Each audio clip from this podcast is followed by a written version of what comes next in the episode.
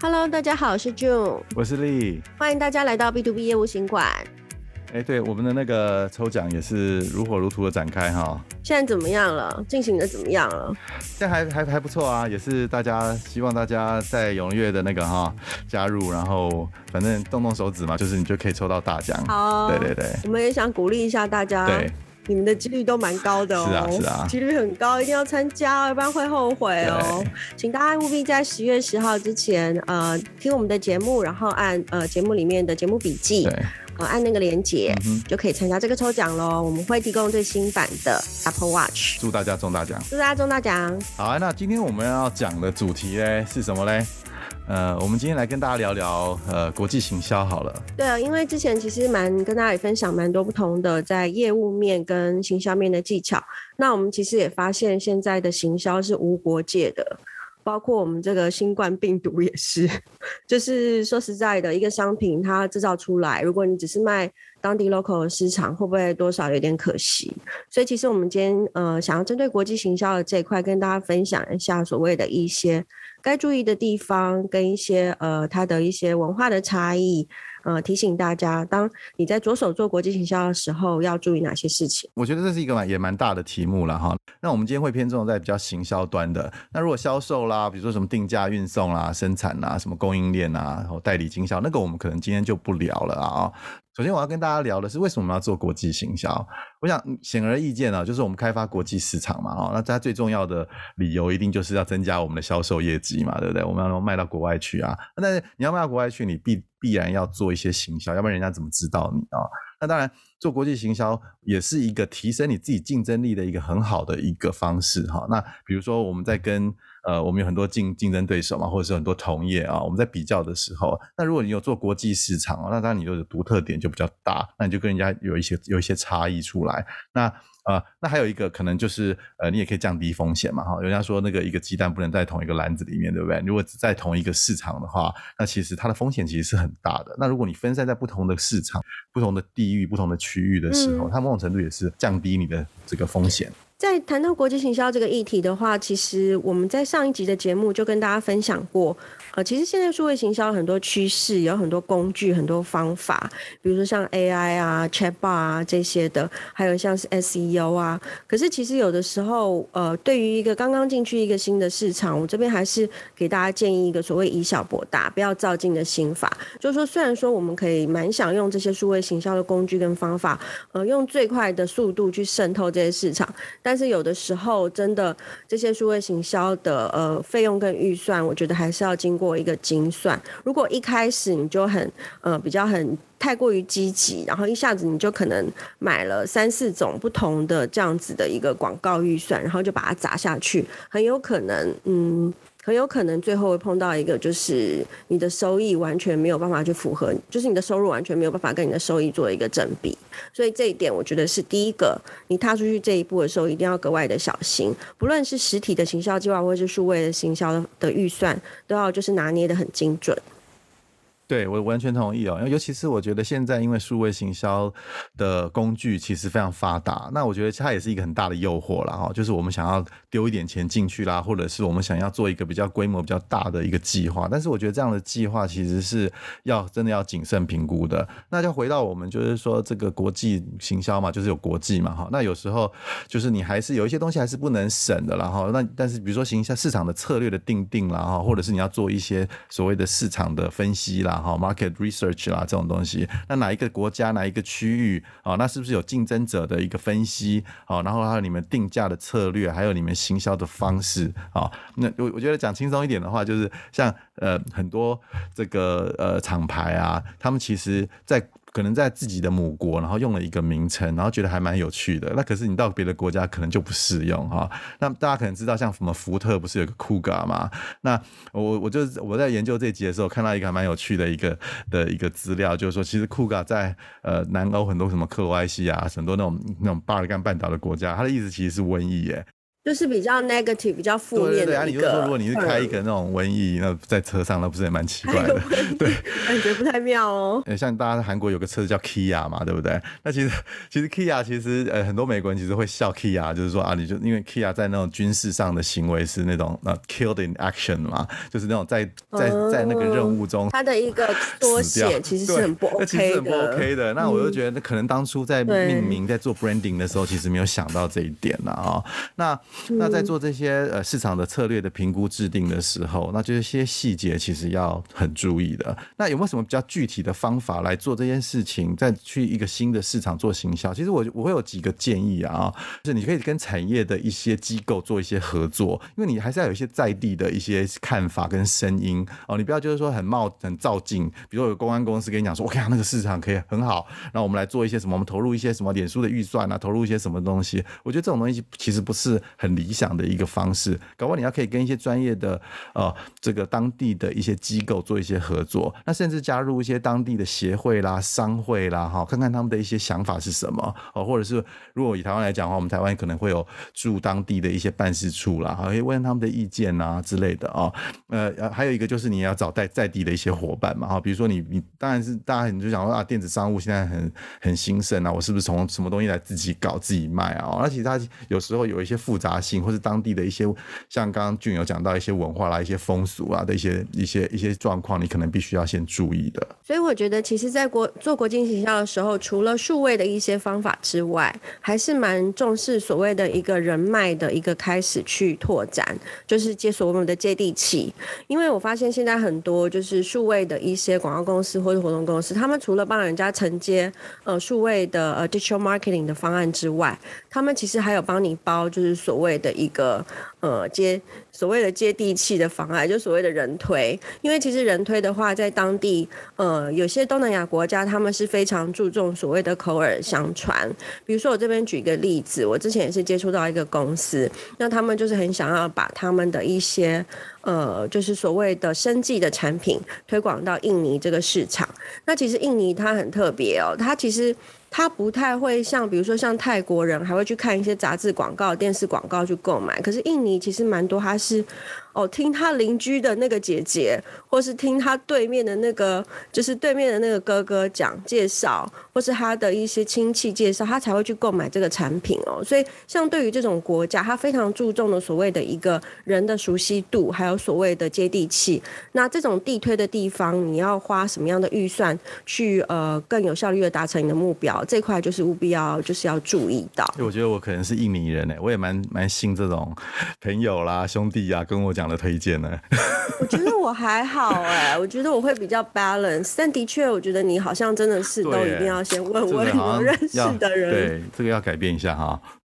对，所以我觉得这种接地气这个东西也是，我觉得很多地方会适用了，但有些市场会个特别适用啊。大家有常常在讲说这种在地化 localization 啊，那还甚至有人会讲说是 globalization 加 localization 叫什么？呃 globalization。有没有？我不知道大家应该有听过吧？全球在地化，对不对？请不要讲那么复杂的英文，谢谢这位叔叔。不会，我们那个我们那个听众的那个英文程度都比我们好很多的。重点就是说，其实我觉得，呃，大家是在讲在地化的时候啊，其实有时候只是把它看成就是语言的在地化哦，就可能找一个翻译公司，然后开始翻译了你们公司的网页啦，然后翻译你们的产品啊什么的。那这种东西其实并不是代表所谓真正的在地化了啊。其实这块我也是蛮有同感的，因为我觉得光是一个语言的所谓的直译，就是直接把它翻译，并不代表说你的商品真的就能够符合当地人的需求或是文化的一些，嗯，就是需要满足的地方。那这边丽，你有没有什么什么样的经验，或是你之前听到一些案例可以分享？对，我自己有一个还蛮呃蛮蛮怎么样蛮深刻的一个经验，然后大概不过这个有有一点点时间，大概七八年前，那我自己我们的我自己的公司嘛，然后那个时候承接了一个案子，那这个案子其实是帮一个英国的软体公司推广他们的软体到中国市场这样子。那那个时候我就就跟当地几个就是软体的代理商，然后聊过。那其中有一个代理商特别非常积极，那我觉得他为人也蛮诚恳的。那我们就跟他聊一下，就是你建议我们这个专业的软体要怎么样在那中国市场呃做行销，然后来做。销售。那他给我们的一个建议就是说，在中国市场一定要有中文化的一个软体，然后你一定要有中文的说明文件啊，中文的网页啦，中文的教学影片这样子。那我觉得其实我也蛮认同的，我觉得说啊，中国人可能呃，或是甚至台湾人啊，其实我们有时候对这种英文的东西会比较害怕有距离，所以我们就我就说服了，就是这个英国的老板，然后我们就开始来很全面的，然后呃付出很大的成本跟时间跟人力，然后来开始做这个软体中文化，还有就是网页中文化、内容中文化的事情啊。那就是我们大概花了半年的时间，其实也算蛮快的，因为它那个软体其实规模也蛮大的，然后就开始卖这个软体在中国市场卖。那当其实面临的问题是没有人知道这个软体，那也就是你就在什么百度啦、什么搜狐啊搜是搜不到这个软体的，那搜到全部都是英文的。好，那半年之后我们做完了这个软体，然后哎。呃，你你猜会有什么样子的改变啊？不知道，卖得好吗？呃，其实一炮而红啊，其实就是说，应该就是说，它有一个茫茫人海。对啊，他他他他就是我们的努力有得到呃某种程度的回回馈啦。就是说，你去搜寻引擎搜寻的时候，你就哦，就是就就是雨后春笋一样哈，就很多这个呃。搜寻的这个结果会出来，但是很不幸的，那些搜寻的结果全部都是盗版下载啦、破解版啦，对，就是说它这个软体马上就被破解了，是吧？对，这个软体就是变大家都知道了，没错。但是问题就是说，因为大家知道这个东西的好，而且又有中文版，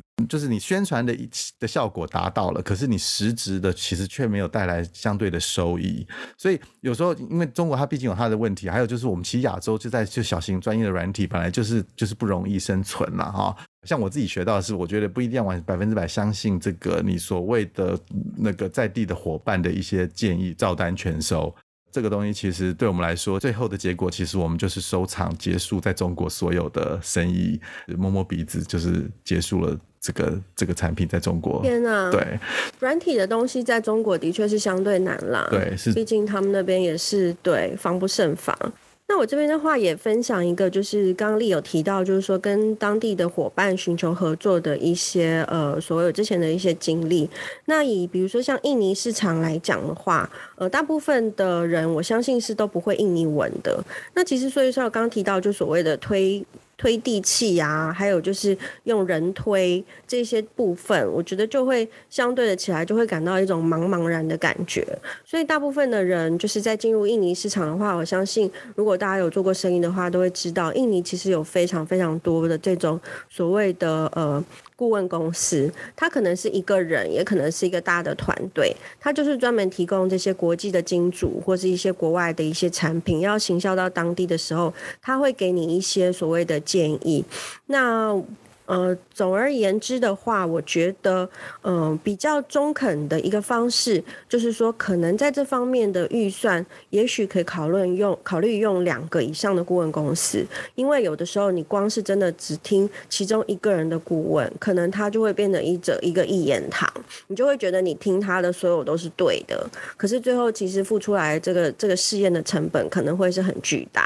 所以这边的话也是给大家一个小提醒，如果说，哎，你去一个东南亚国家，你想要用顾问公司，其实不妨考虑可以用两个来做个平衡。对，其实我觉得相对理性啦，因为有时候听到的东西可能是他希望他觉得我们会喜欢听的东西。那我觉得刚刚那个 June 的建议其实很好，就是说你要找两个不一样的声音，哦，那也可以就可以确认一下，就是说这个东西是不是一个真正的我们我们可以去遵守遵循的一个意见。那我这边还有一个还有一些其他的建议啦，比如说就是。呃，我们可能要了解一些市场的特殊性啦，或者是它有文化的差异啦。比如说，像呃，以前我在做国际业务的时候，就是呃，也也发现，就是说，像有中东有些国家，它的周末其实是周五跟周六，那从它礼拜五你就它就开始放假嘛，哦，那礼拜天它是上班的。那如果你有一些错误的期待，哎，说这客户怎么没有回信啊，或者怎么都都都没有人接啊，什么这东西，那你就会有一些不一样的一个结果了啊。那甚至一些法规，那我们其实像有些不管是数位行销啦，或者是什么，我们其实常常会。呃，叫人家呃，这个寄一些这个信函 EDM 给人家嘛，哈。那有些国家它其实有 opt out，你要要的的一些规定，就是你一定要有这个呃取消订阅的一个机制在里面，要不然可能会有一些赔偿啊，哦，或者是有人会被告啊什么之类的。那甚至有些国家它其实对儿童的东西，其实它是有很明确，就是不可以跟儿童广告的这些规定啊，像。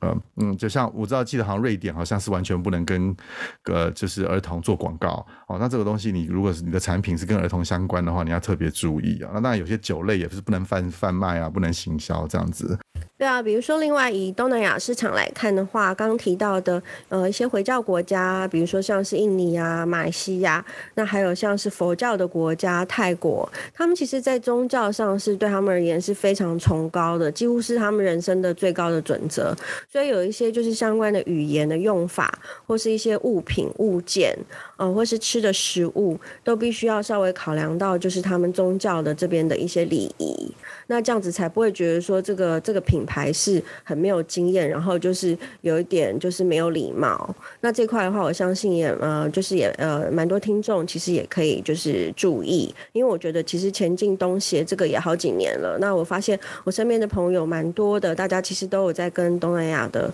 呃人做生意，不论是进口的东西进来，或是外销出去。如果想这块的话，应该慢慢的大家也都会蛮熟悉的。对，像我们之前有找那个 Peggy 有聊过。这个电商的平台嘛，啊、那其实你也要，如果你想你的产品想要在电商的平台上面做一些贩贩卖跟销售的话，你也知道，你也你大概至少也要知道，就是说，哎，这个这个这个哪一个电商平台是那边最最最热门的嘛？那像据我所知，像虾皮，其实在东南亚很很受到欢迎啊，哦，对不对？然后 Lazada 啦这些这些平台，其实在那边等等于是有点像是数一数二的平台。那他们每个平台他们有一些不一样，帮你们做一些行销的一些策略啦。哦。那如果你的产品是不是适合跟他们这些平台做做一些一些策略联盟，或是你接受他们的一些呃这个行销的一些工具的一些使用？其实这个你要特别注意的。那当然就是疫情现在其实呃国国际的疫情的的局势，其实好像也在一个很混沌的的状态嘛哈。那所以大家其实呃也不是这么的积极的去做一些出去购买啊、shopping 啊什么的。所以宅经济其实还是一个很重要的一块。所以这些电商平台的使用或者是的露出，其实我觉得在做国际行销的时候，也是一个很重要的一个部分。那最后这边我再补充一个，就是所谓的一些商品的法规，像进出口啊的税率。嗯、比如说有些国家其实它对于食品的法规就相对的严格，那尤其是这几年的疫情，各方面其实在呃 regulation 上都有很大的改动。可能你两年前觉得是那样子，可是现在其实早就已经人家也可能已经更新过两三版了。所以我觉得在不论是就是呃法规啊，或是一些关税啊，有一些国际上国家有有一些协议，不同的税率的改变，都是这几年我觉得在做国际行销上要格外注意的地。那今天非常谢谢大家的呃继续在收听我们的节目，那也在提醒哦，我们十月十号之前都还有机会抽呃最新版的 Apple Watch，请大家一定要记得去点节目笔记。对，那谢谢大家今天的收听，拜拜，拜拜。